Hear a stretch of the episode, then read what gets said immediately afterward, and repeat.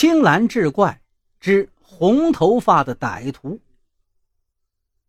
李德警官身体健壮，行动敏捷，还获得过射击冠军。正因为这些，他被派到了这座小城的黄金街当巡警。要知道，这可是一份不小的荣誉。一个阳光明媚的上午，李德正在黄金街上巡视，突然，一个红头发的男人出现在他的视线里。就在红头发男人跟李德的目光相对时，他转身就跑，李德见状，立刻就追了过去。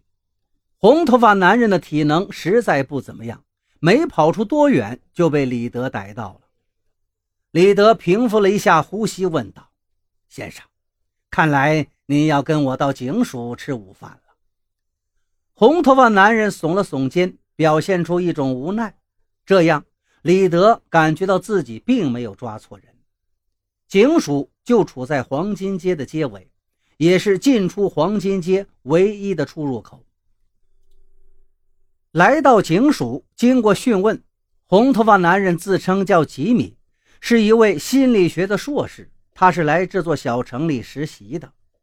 李德不解地问道：“啊，这样，吉米先生，您见到我为什么突然要跑呢？”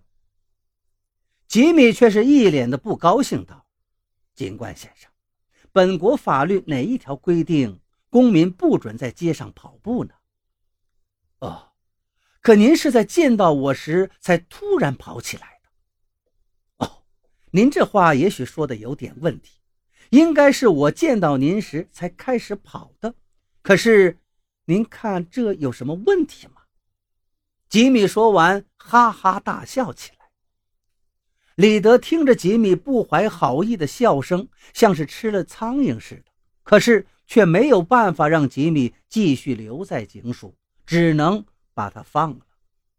第二天，李德依旧在黄金街上巡视，脑中还记着昨天那个红头发吉米不屑的表情。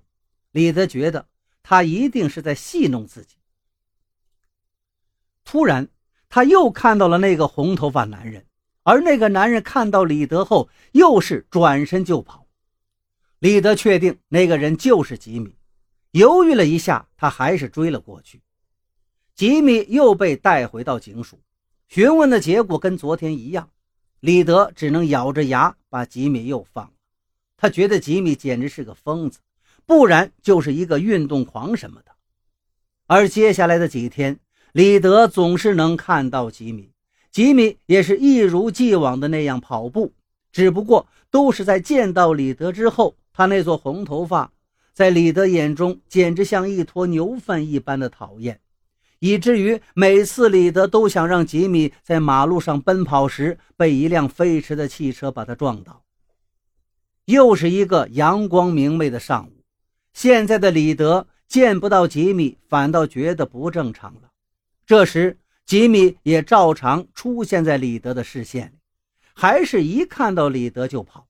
李德喃喃自语道：“这个红头发的家伙，也许应该到精神病院或者心理诊所去一趟了。”就在这时，忽然听到有人大喊一声：“抢劫！”接着，一个年轻女人跑到李德身边，气喘吁吁地报警：“警察先生，有个红头发的家伙抢劫！”李德感觉到事情不妙，赶紧追了上去。这一次费了不少劲儿，才捉到了吉米。女人也赶了过来，道：“警官先生，就是他，这个红头发的坏小子。”李德终于弄明白了吉米的用意：什么硕士，什么实习，全都是假。他把吉米跟那个女人全都带回了警署。李德喝了一口浓浓的咖啡，口气严厉地问道。吉米，我的心理学硕士先生，这一回你还要怎么辩解？吉米说道：“警官先生，您难道不知道她是一个出了名的疯女人吗？”李德微微一愣，转过头来问那个女人：“这位小姐，他抢了您什么东西？感情？什么？”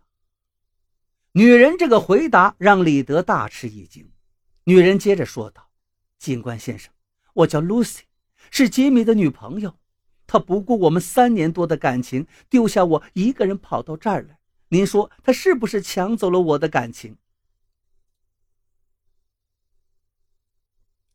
说着，Lucy 就呜呜地哭了起来。李德此时有些抑制不住愤怒了，他觉得自己被吉米跟他所谓的女朋友戏弄了。于是厉声喝道：“小姐，你说的抢劫对象，他应该是金表、皮包之类的财物。”Lucy 擦了擦眼角的眼泪，道：“哦，警官先生，这只是您把抢劫的概念局限化了。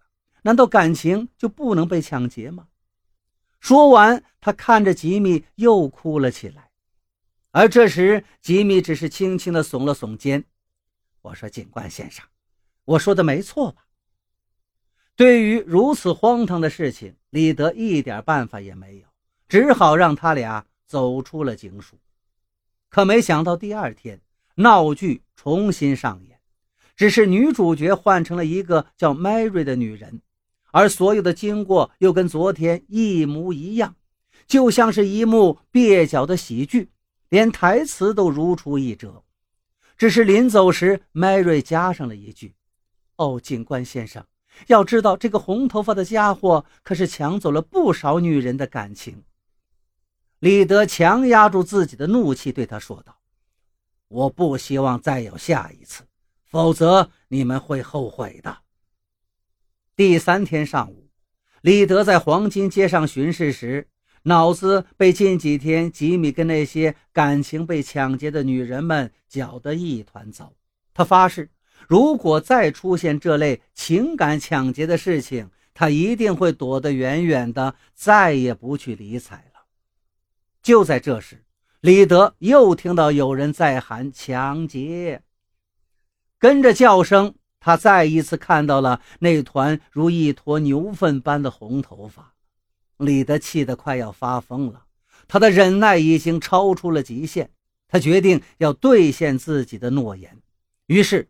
他毫不犹豫地走进了街旁边的一家咖啡馆，悠然自得地喝起了咖啡，再也没有到街上去巡视。